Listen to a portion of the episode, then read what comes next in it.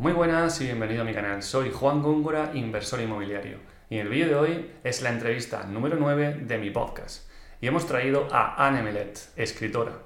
Anne, además de ser escritora, trabajar por cuenta ajena, también tiene varias inversiones en inmuebles, pero con la particularidad de que tiene muchos inmuebles fuera de su ciudad. Anne no encuentra actualmente inmuebles rentables en su zona, así que ha decidido invertir fuera. Durante la entrevista hablamos de temas tan importantes de cómo ella encuentra inmuebles rentables fuera de su ciudad.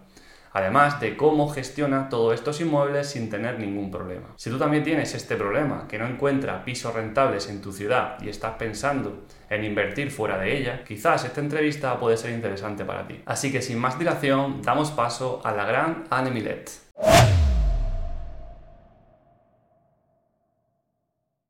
Muy buenas, Anne. ¿Qué tal estás? Eh, hola, buenos días, Juan. Pues nada, encantada de estar aquí. Eh, un placer eh, participar en tu programa. Y la verdad es que me encantan tus vídeos. He visto varios. Se ve que lo haces con mucho cariño y con mucho respeto. Así que, pues, muy agradecida. Muchísimas gracias, se intenta. Y muchas gracias también por haber aceptado la entrevista, ya que bueno, me he leído tu libro, que lo tengo por aquí también, que es la portada que tú tienes, tú tienes puesta.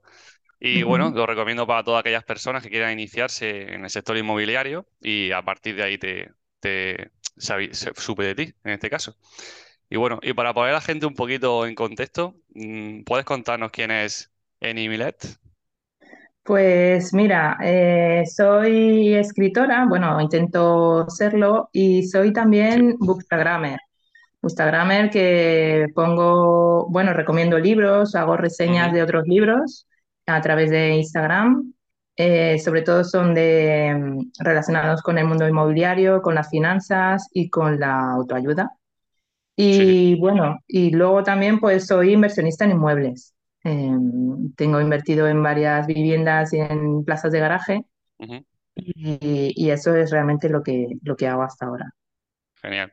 ¿Pero también tienes un trabajo aparte o no solo te dedicas al, Sí, al mismo? No, no, tengo, tengo trabajo aparte. Eh, trabajo en el sector, ahora mismo trabajo en el sector sanitario, pero he trabajado en muchas áreas. He trabajado en hostelería, he trabajado en docencia, tanto a nivel particular como en colegios, en secundaria, en FP. Ujú, He trabajado en una empresa, eh, o sea, he trabajado en varios sitios y al final te das cuenta de que un poco todo adolece de lo mismo, ¿no? ya. Eh, ya sea a través de mi experiencia o, bueno, como has comentado tú en algún vídeo o por gente cercana, pues al final, eh, cuando uno está incómodo en el trabajo, el problema no es eh, solo cambiar de empresa o de trabajo, a lo mejor Mm, hay algo más, ¿no? Y entonces, claro, y entonces a veces es buscarse pues alguna alternativa y pues eso, entonces, bueno, en respuesta, pues eso, combino el trabajo por cuenta ajena con ah, pues escribir y, y,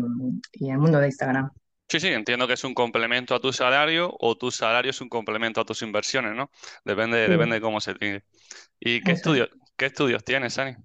Pues mira, yo soy licenciada, fui a la Universidad Autónoma de Madrid y e hice ciencias. Eh, soy Ujú. licenciada en ciencias físicas. O sea, soy más de números, vamos. Sí, sí, sí, te entiendo, te entiendo. Entonces, bueno, puede venir bien, ¿no? Para el sector inmobiliario y los números se dan bastante de la mano. Sí. ¿Y desde cuándo y por qué te iniciaste en el sector inmobiliario? Pues la verdad es que fue un poco un cúmulo de casualidades. Eh, mi marido es ingeniero y él estaba colegiado en el Colegio de Ingenieros durante una temporada. Y entonces le llegó de manera gratuita un libro eh, que se llama Las tres decisiones para ser libre financieramente, de Luis Pita, ¿vale? Que os lo recomiendo porque además eh, os lo podéis descargar gratis. O sea, le llegó porque estaba justo en el colegiado, pero si tú vas a la página web um, de ahorro.com, ahí puedes descargarlo, vamos. O sea, eso os lo cuento pues para que lo sepáis por si alguien quiere leerlo. Y entonces, pues en ese libro que hablaba sobre el ahorro y a invertir, hablaba también sobre Kiyosaki. Entonces hablaba lo típico de padre rico, padre pobre. Entonces, después de leer el libro de las tres decisiones, pues me pasé a leer Padre rico, padre pobre. Uf, me, eh, me leí, pues no sé, cuatro o cinco libros de Kiyosaki. el, flujo de, mm, ¿cómo se llama? Sí, ah, flujo del dinero. Eh, sí, el flujo del dinero, eso es. Eh, bueno, y luego ya empecé a hacer cursos sobre inmuebles y bueno, pues ya pasamos un poco de la teoría a la práctica.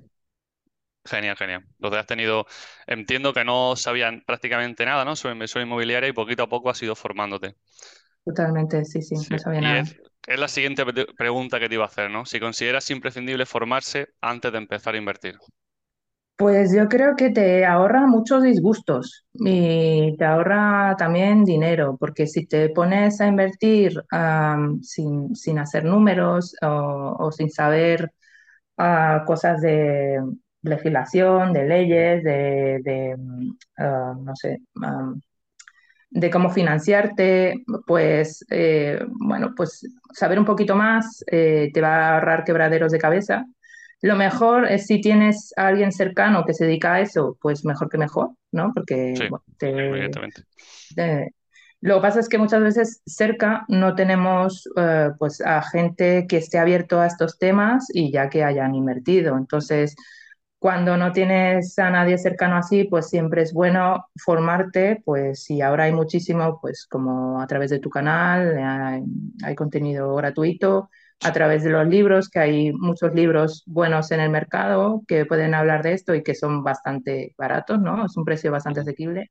Y luego los cursos que existen, que hay diferentes formatos y, bueno, algunos más caros, algunos más baratos, pero tiene la ventaja de que tienes una comunidad también.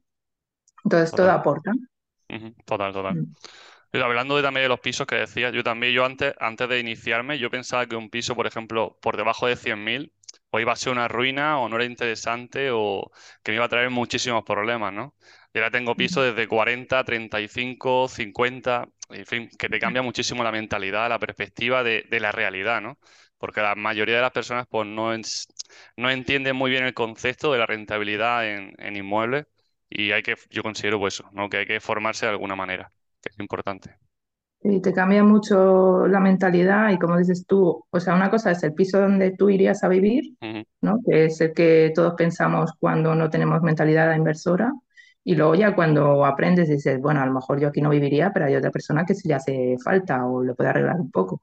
Entonces ahí es donde te aparecen los números, te aparece la rentabilidad, donde puedes hacer el negocio, Total, total. Ya tengo una pregunta que hacerte que manda Ángel Alegre una persona importante para los dos. Y, me dice que qué supuso para ti hacer su programa de Encuentra tu camino y si tuvo algo que ver con la decisión de encontrar, de entrar en el mundo inmobiliario y escribir, y escribir tu libro. Pues todo influye. De hecho, lo comento también en mi libro, em, el, paso que, hice a través de su curso. Eh, Ángela Alegre tiene un blog fantástico que es vivir al máximo.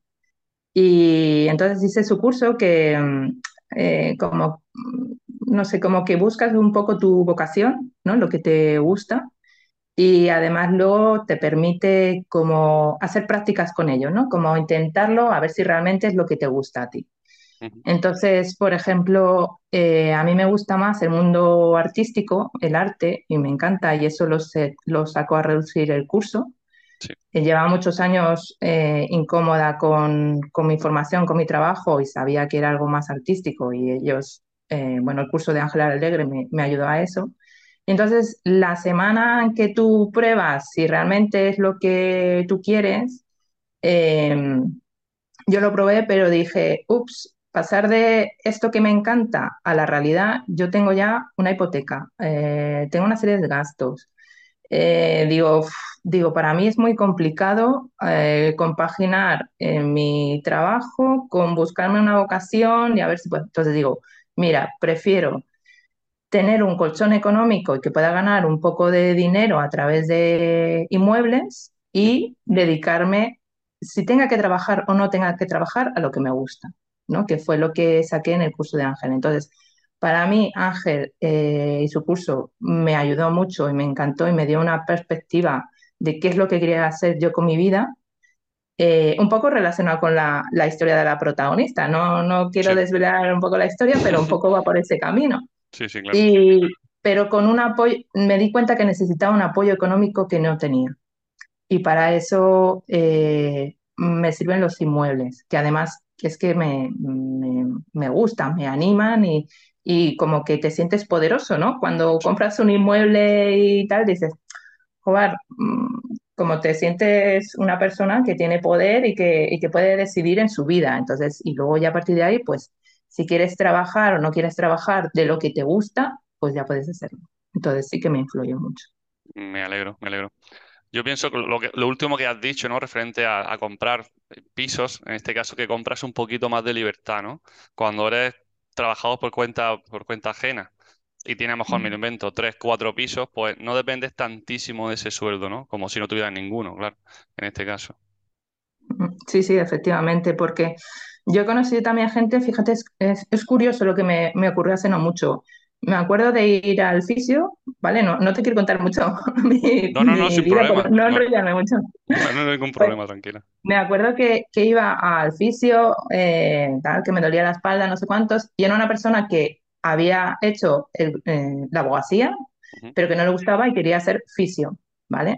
Entonces le veía como eh, siempre intentaba eh, venderte algo, intentaba sacarte algo de dinero porque le veías que estaba asfixiado económicamente. Entonces digo, no merece la pena dedicarte a algo que a ti te gusta cuando estás pensando en el dinero. ¿Vale? Entonces, un sí. poco yo era lo que estaba buscando. Yo efectivamente, de lo mundo artístico, además me he hecho ya algún curso y, y oye, tengo ganas de incluso de hacer prácticas y, y, pues un poco más ejercer de ello, pero no quiero depender de si gano más o menos dinero. Ya. Yeah. Mm. Entiendo, entiendo. Y cambiando un poquillo de tema, eh, ¿qué tipo de inmuebles tienes? No sé si tienes pisos, plaza de garaje, trasteros. Pues eh, tenemos principalmente pisos y tenemos plazas de garaje. Vale. ¿Has probado algún trastero local? ¿Has tenido alguna vez o eso no? Todavía no. No lo he probado, me gustaría, por ejemplo, trasteros sí que he estado intentando mirar, lo que pasa es que en la zona donde vivo, zona, vivo por la, por la Comunidad de Madrid, ¿vale? Vivo por ahí. Entonces, sí. eh, eh, tanto garajes como trastero pienso que hay que estar eh, bastante cerca sí. Eh, por si luego hay cambios de, de, dueño, ¿no? De titularidad y tal, más pendiente. Entonces, por donde yo vivo, eh, es verdad que no he encontrado al precio que yo busco, así como garajes sí, eh, trasteros es más complicado.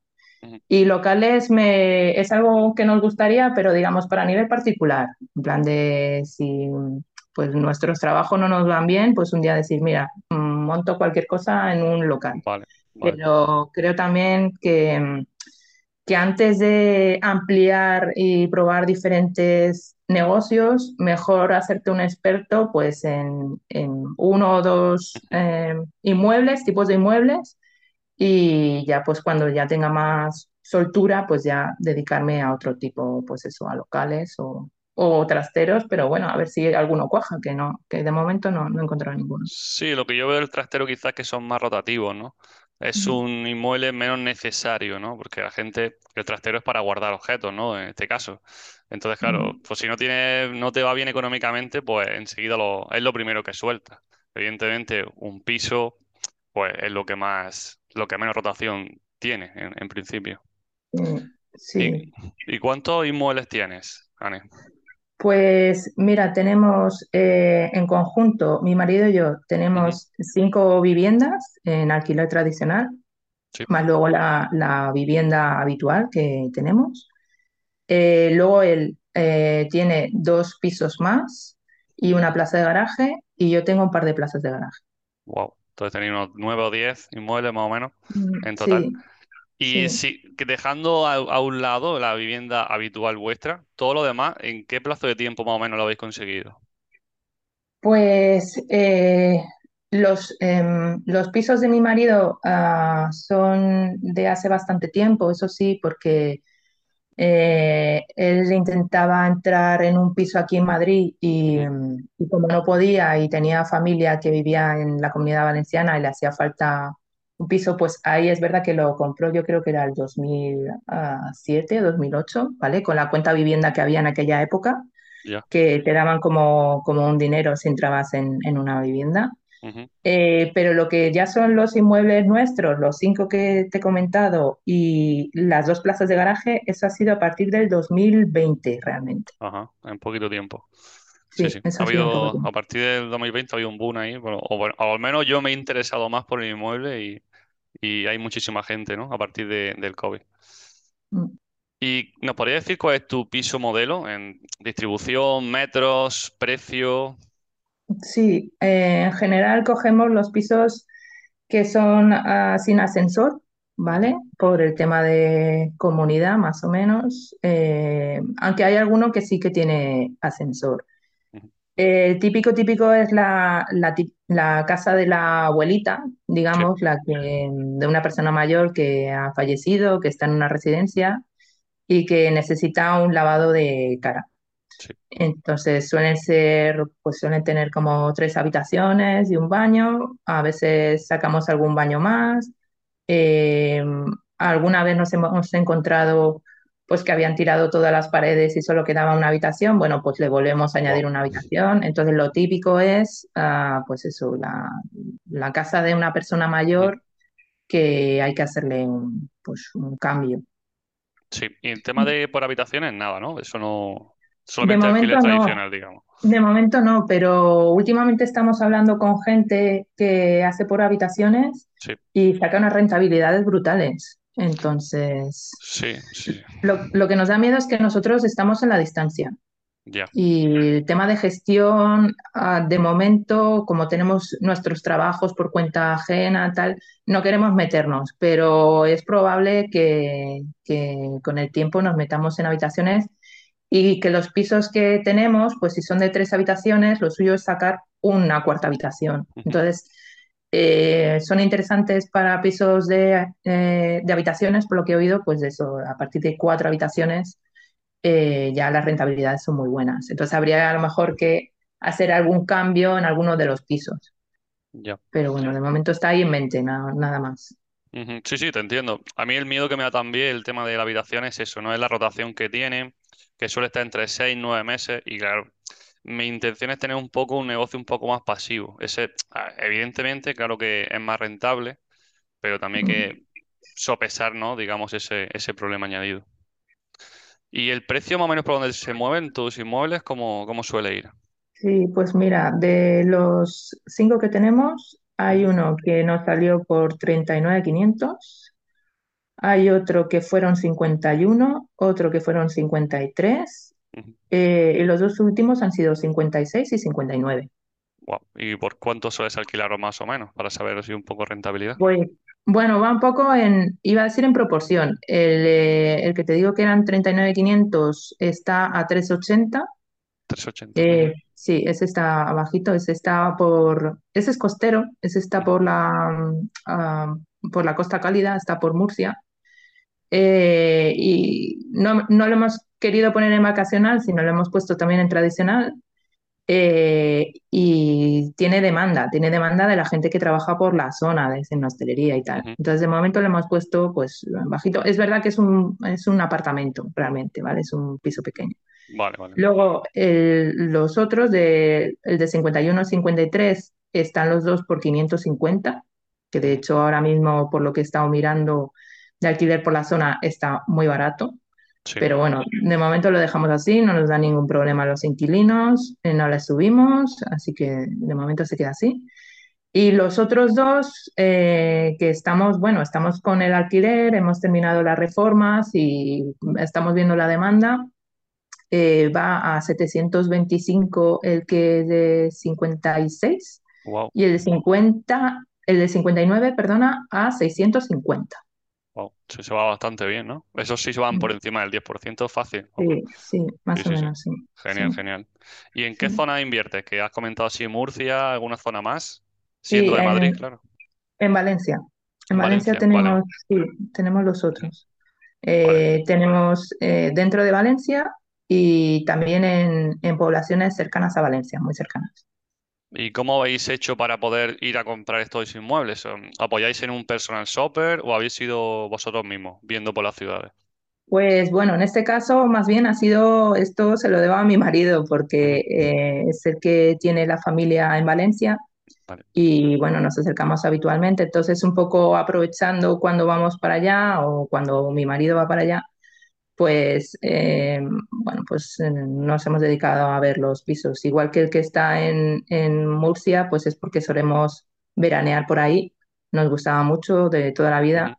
Y entonces, pues bueno, pues de las veces que vamos, mm, pues hemos comprado por ahí. Sí, sí, genial, porque vosotros mismos no habéis apoyado en nadie. No, de momento no. No, para la gente que piensa, ¿no? Que por ejemplo, no sé, pues eres de Madrid como tu caso, que no puedes invertir en otras ciudades o que es muy complicado, ¿no? Y tu ejemplo Mm, es ese, ¿no? Vosotros, vosotros lo hacéis por vuestra propia cuenta. Y para mm. gestionarlos, eso sí lo lleva alguna inmobiliaria o algo, entiendo.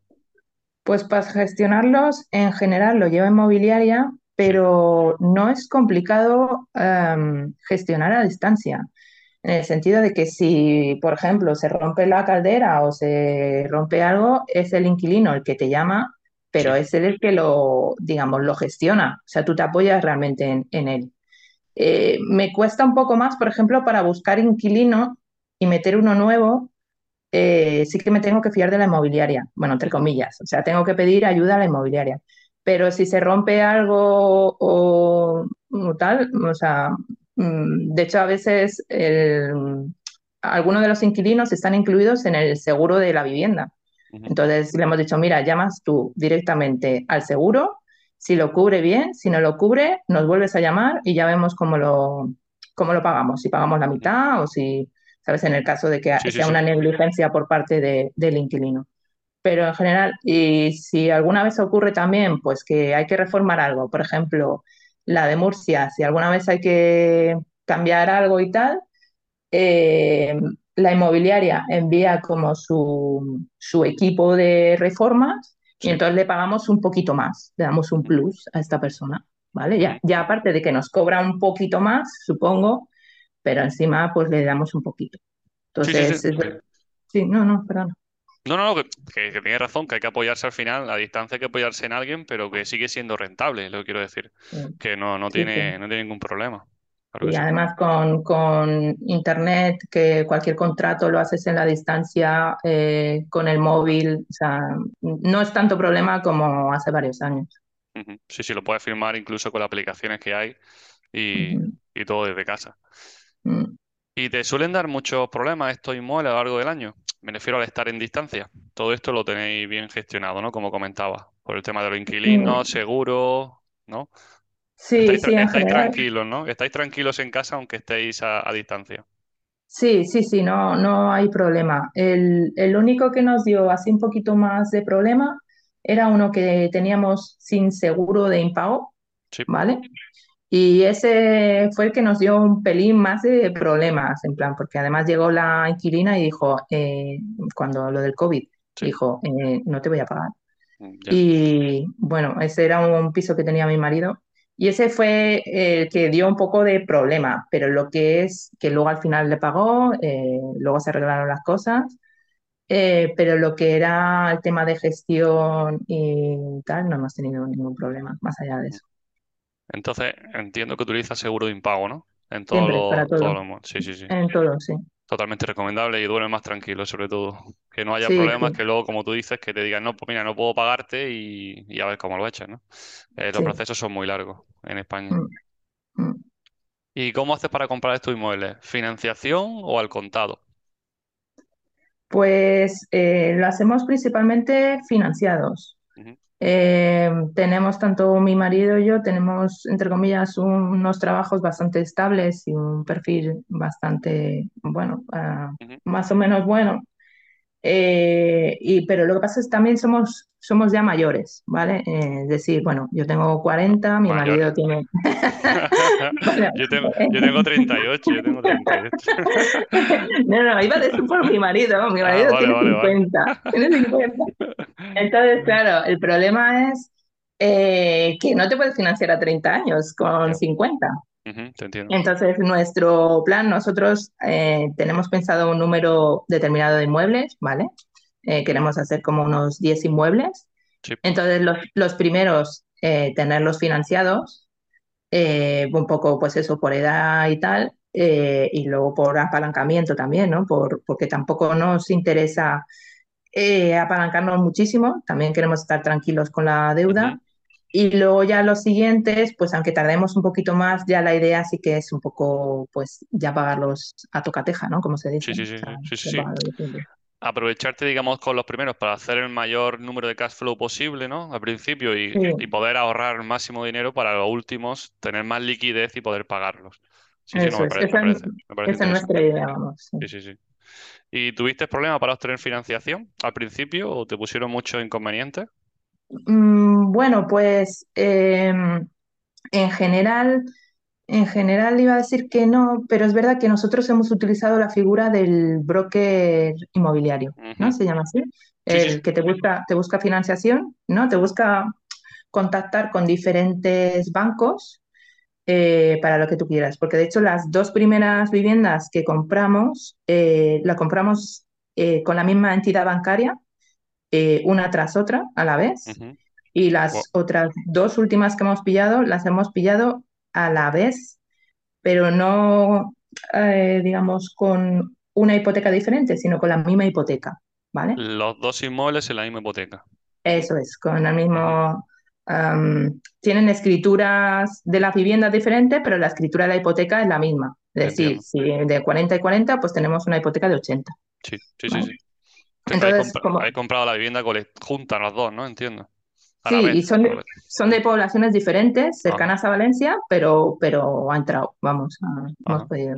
Porque también cuando tú compras eh, pisos bajos, eh, pisos de bajo precio, eh, te ponen muchas, muchos problemas, ¿no? De hecho, ah, hemos perdido alguna operación que valía, me acuerdo, valía 30.000 o 35 y no nos querían financiar salvo con préstamo personal. Entonces, claro, unos intereses muy altos, te daban un cash flow bajito, entonces al final dijimos, mira, nosotros queremos con hipoteca, con esas condiciones y para ti. Entonces lo metimos dentro, las dos lo metimos dentro de la misma hipoteca. Entonces, claro, para hacer eso tú no puedes llegar a tu sucursal que tienes en tu barrio del BBVA o del Santander y decir, oye, que... Entonces lo hacemos a través de, pues ya te digo, de, de brokers inmobiliarios y, bueno, pues eh, ha habido varias opciones. Eh, en este caso son bloques gratuitos. Y un poco, sí, sí, ya que recuerdo, sí que hubo un poco de problema en una de las veces que fue justo la hipoteca de nuestra vivienda habitual, porque lo teníamos en variable. Eh, y como sabes, ha subido mucho el Euribor y bueno, la, nuestra vivienda habitual ya es un precio bastante más alto de hipoteca. Entonces nos dieron muchos problemas en eso. Entonces conseguimos eh, también con un broker eh, varios, varios bancos y al final el que mejor funciona no es el típico de la centralita de Santander o de... No, es uno que sea una sucursal en concreto, que sea de un pueblo de no sé dónde. Entonces es ahí donde conseguimos eh, solucionar el problema que teníamos con nuestra hipoteca de la vivienda habitual porque al principio estuvimos hablando con el Santander y todo muy buenas palabras y según iban pasando las semanas, pues nos iban cambiando el diferencial. Entonces había un momento que, que estamos desesperados. Entonces hubo de esos momentos que de todos los que nos escribieron, había una que era de Salamanca, una directora de un banco, y dijimos, eh, hablamos directamente con esa persona y nos la arregló en, en menos de un mes. Entonces, un poco como consejo, ¿no? Si, si podéis hablar con un broker y tal, pues, y hay varias posibilidades, cógete mejor el, la sucursal pequeña. Sí. No, has mm. dicho un par de cosas importantes. Primero, una realidad es que muy pocos bancos dan hipotecas por debajo de 50.000. Entonces, como tú, como solo habéis hecho, habéis juntado dos inmuebles para hacer una hipoteca más grande. Y luego también lo que recomiendas también del, del broker hipotecario, que también lo he utilizado yo en alguna ocasión. A día de hoy estoy buscando también financiación con un broker porque la casa vale sobre 40.000 y claro, la hipoteca pues sería, no sé, 30, 35 como mucho. Entonces, claro, hay problemillas mm. con eso, como, como tú dices. Mm. Y ya que has comentado lo de tu marido, ¿cómo lleva lo de invertir en pareja? ¿Lo recomiendas o es complicado? Bueno, eh, a ver, en mi caso eh, funcionamos bastante bien. Yo no sé en todas las parejas. En mi caso, los dos tenemos un poco la misma idea de querer salir de la carrera de la rata. Entonces, bueno, tenemos el mismo objetivo. Es verdad que él es diferente a mí y nos complementamos. Yo soy más la exploradora, la que va a las reuniones de, con otros inversores, la que lee, la que escribe, la que hace no sé qué, la que financia y mi marido más bien es el que dice, este es el inmueble que quiero, es el que lo compra, es el que lo gestiona, es el que hace los números, eh, porque luego los números no solamente es para comprar la vivienda, sino luego también para presentarlo a Hacienda, ¿no? Es el que, el que hace todo ese tema, que él es más centrado y yo un poco más la loca, ¿no? Pues entonces, sí. eh, pues Ahora, nos complementamos bien. Ahora tendrá más trabajo con la nueva ley de vivienda, de alquiler de la vivienda. Ya, que ya, a ver, a ver. se, va complicando. sí. ¿Y el futuro cómo, cómo te veremos? ¿Vas a seguir comprando más inmuebles o te va a quedar un poco estancado? Eh, nosotros vamos a seguir comprando. Eh, lo que no sabemos es si vamos a cambiar a, a alquiler por habitaciones. Vale, vale. Por el tema de también que hemos hablado de la ley de Sí, la sí, vivienda. Claro. Y bueno, yo estaba hablando con otros inversores en las reuniones que hemos tenido últimamente, que pues la semana pasada tuve uno, hace dos semanas tuve otra, y, y yo a la gente la veía muy tranquila, ¿eh? Sí, sí, sí. Y sí, sí, no, y además no lo tiene por sociedades, sino lo tiene por particular y, y para adelante. Entonces, bueno, vamos a ver un poco primero si se aprueba y si se aprueba, si no se echa para atrás Correcto. pero vamos, nosotros tenemos pensado nuestra libertad en base a un número determinado de inmuebles que queremos conseguir y lo único es a lo mejor veremos si cambiamos pues de modalidad. Es Ujú. lo lo que hay.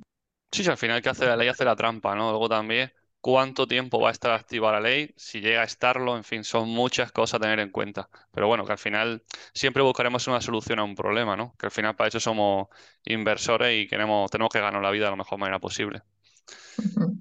¿Y qué es para ti lo mejor de la inversión inmobiliaria?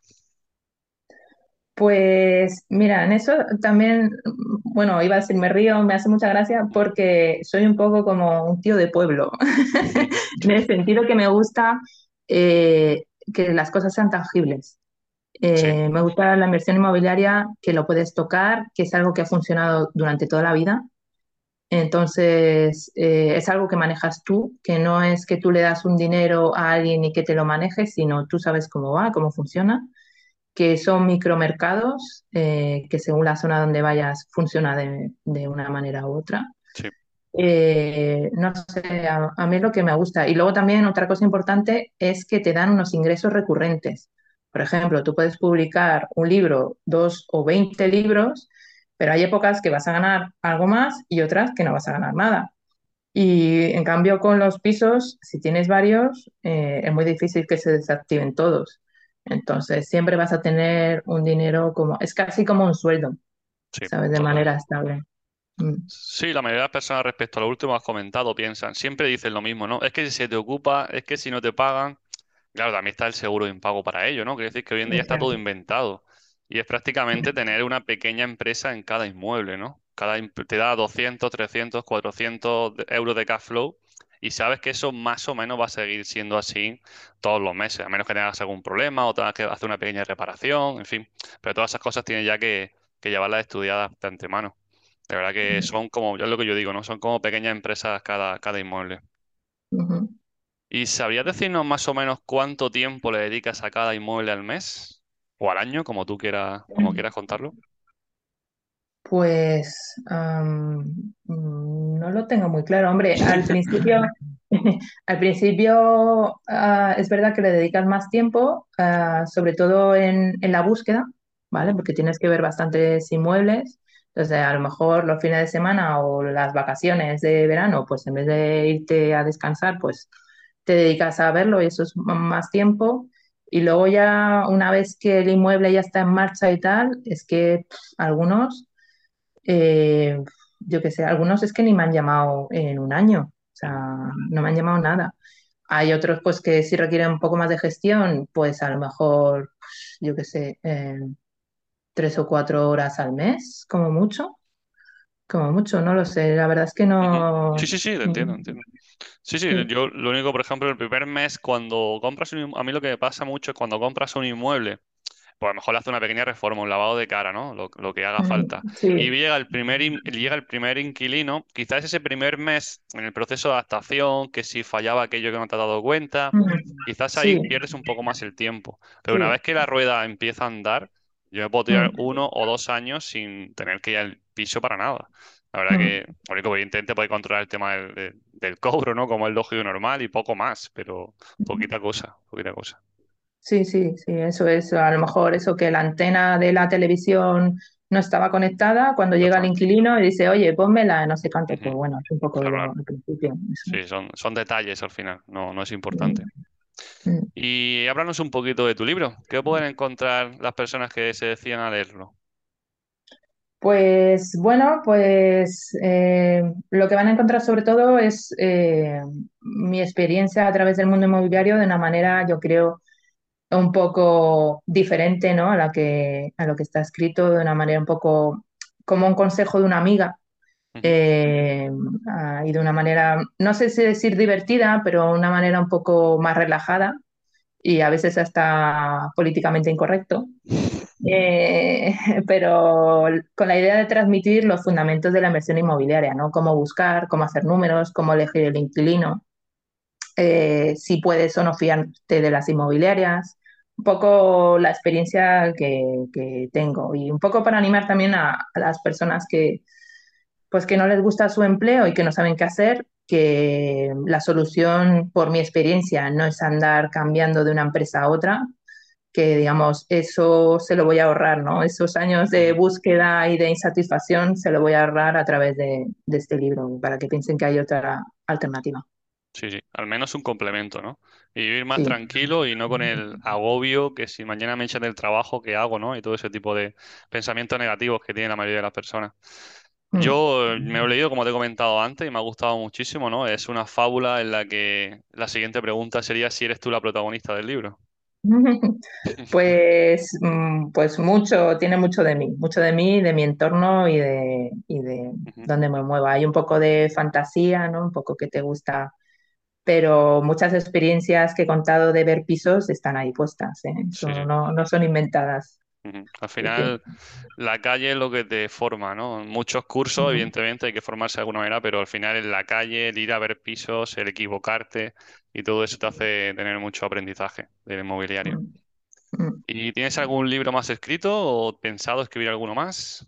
Pues bueno, un poco viendo la respuesta que hay con este libro, que bueno, pues si, ah, si tiene buena respuesta y si bueno, pues a la gente le gusta, eh, mi idea es escribir otro un poco más práctico sobre inmuebles también, Sí. eh, pero bueno, un poco basado en, en este libro.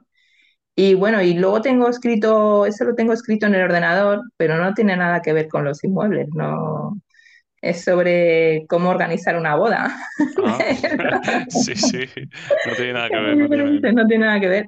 Pero bueno, un poco veremos, eh, pues eso, la respuesta y el tiempo y, y veremos si sacamos otro.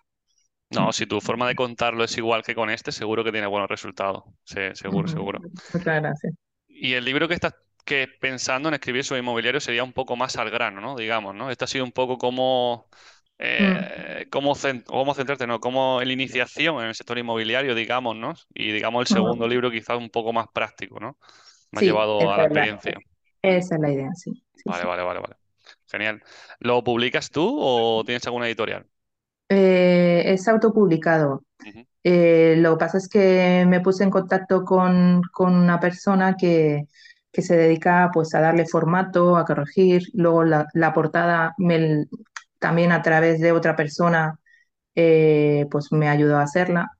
Pero en general todo es eh, autopublicado y, y por eso está eh, en Amazon, ¿no? Y sí. también está autopromocionado. También. El que se autopublica se autopromociona. Total, total. Hay que buscar como sea, ¿no? Eh, hay que apoyarse en todo para poder publicitarlo. ¿Y qué libro me recomiendas para seguir aprendiendo acerca de la inversión inmobiliaria? Pues bueno, el que te he comentado de las tres decisiones para ser libre financieramente, ese os animo a descargarlo gratis, Sí, lo apunto. ¿vale?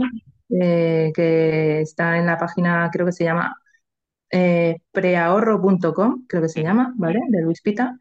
Y luego ya más prácticos y para empezar, pues te recomendaría o el cuadrante del flujo del dinero para salir ya del típico padre rico, padre pobre de Kiyosaki, por Sí. lo menos para ver tu situación eh, de trabajador, ¿no? Para darte cuenta un poco en qué situación estás. Eh, porque a veces cuando estás eh, trabajando por cuenta ajena te piensas que si trabajas por cuenta propia va a ser mejor la cosa. Y bueno, pues ese libro la verdad es que te da que pensar. Luego el de Libertad Inmobiliaria que ha sacado Carlos Galán me parece también que está muy bien. Eh, muy sencillo, es como una especie de mm, preámbulo un poco de su curso. Yo que hice el curso, pues eh, lo puedo decir. Vale. Y luego uno que me gusta, que además le sigo bastante por YouTube, eh, tiene un libro que se llama Un inmueble al año no hace daño, de Carlos Davis, es un Vale, vale. colombiano, me parece que es. Sí. Eh, y está bastante bien, ¿eh? También, eso lo recomiendo. Vale, pues lo apunto todo y lo dejamos en la descripción del vídeo, sin ningún problema. Perfecto, perfecto. Y Anne, ¿cuál crees que ha sido tu principal virtud para conseguir todo lo que te has propuesto? Pues yo creo que ha sido un poco la perseverancia.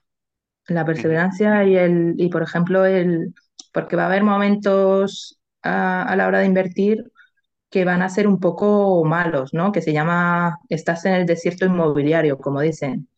Entonces tienes que continuar, tienes que tener el objetivo, es decir, joder, pues no encuentro el piso que yo quiero, con los números que yo quiero. Pues da igual, continúa, ¿no? Y no, no me relaciono con la gente que, que me animan para esto. Da igual, eh, tienes que continuar. Entonces, eso me ha servido tanto para los inmuebles como para escribir el libro o para muchas cosas en la vida. Porque la Ujú. perseverancia. Sí, hay que seguir insistiendo y creer en ti mismo, Mm, ¿no? Yo realmente, la verdad que un poquito lo que comentas, lo de reunirse con gente inversora y tal, me pasa un poco eso.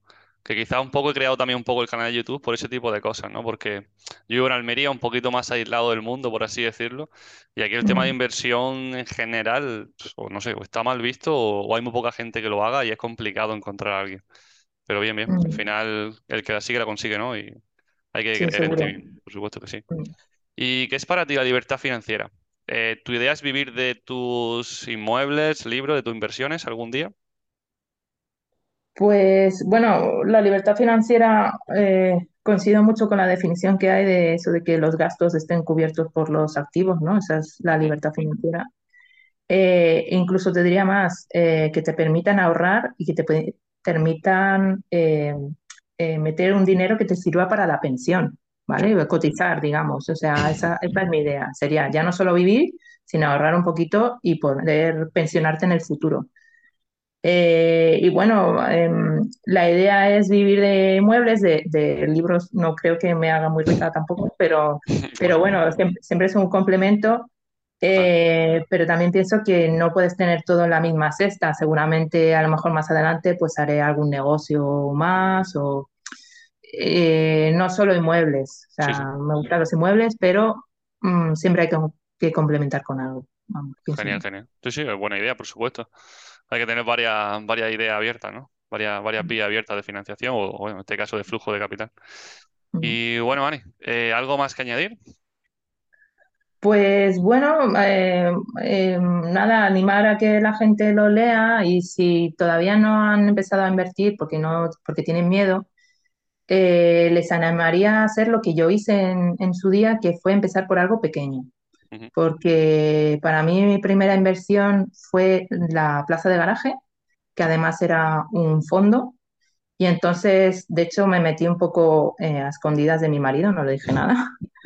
Y, y digamos, aprendí mucho. Entonces, lo bueno de cuando tú empiezas con una cantidad pequeña, pues, pues si la plaza de garaje, no sé, no me acuerdo, eran 8.000 euros, ¿no? Pues bueno, Sí, entonces te retienen 1.000 euros y entonces eh, al hacer un fondo son como muy lentos y piensas que, que pasa la fecha de las arras y no sé qué. Entonces dices, bueno, pues pierdo 1.000 euros, no pasa nada, ¿vale? Que luego no los perdí, que luego al final sí, la cosa eh, fue para adelante. Pero si no tienes ninguna experiencia, el primer inmueble siempre es muy importante la sensación que tienes. Entonces, no meterte en, en algo gordo, ¿vale? Al principio y que tengas dudas y que no controles, sino mejor empieza por algo pequeño, que si no es una plaza de garaje porque no sabes cómo va a evolucionar el mercado, pues un trastero o un apartamento pequeño que tenga cédula de habitabilidad, que sepas que, que va todo bien. Sí. Pero yo empezaría por algo muy pequeñito y, y no Sí. sé, un poco probar, ¿no? Para que tengas buenas sensaciones. Exactamente, pues para coger confianza en principio, ¿no? Para ir cogiendo confianza y dándote cuenta de que, de que es fácil, ¿no? Al final y que es posible, que no es tan difícil como lo cuenta la gente. Eso es, sí, para ir a la notaría, para ver la gestoría, para pagar impuestos, para saber un poco de qué va eso. Yo creo que hay que empezar por algo pequeño. Sí, sí, para hacer tu primera filtración de inquilinos, ¿no? Que tan complicado es, ¿no? Sobre todo al principio que te la ves negra, para eso. Eh. ¿dónde pueden encontrarte las personas que quieran contactar contigo?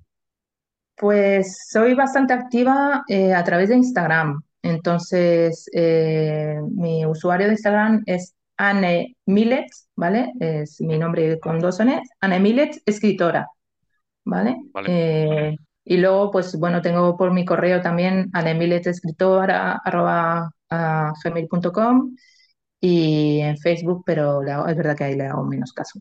Así que sobre todo por Instagram. Sí, Facebook está un poco ya, no hace mucho caso la gente.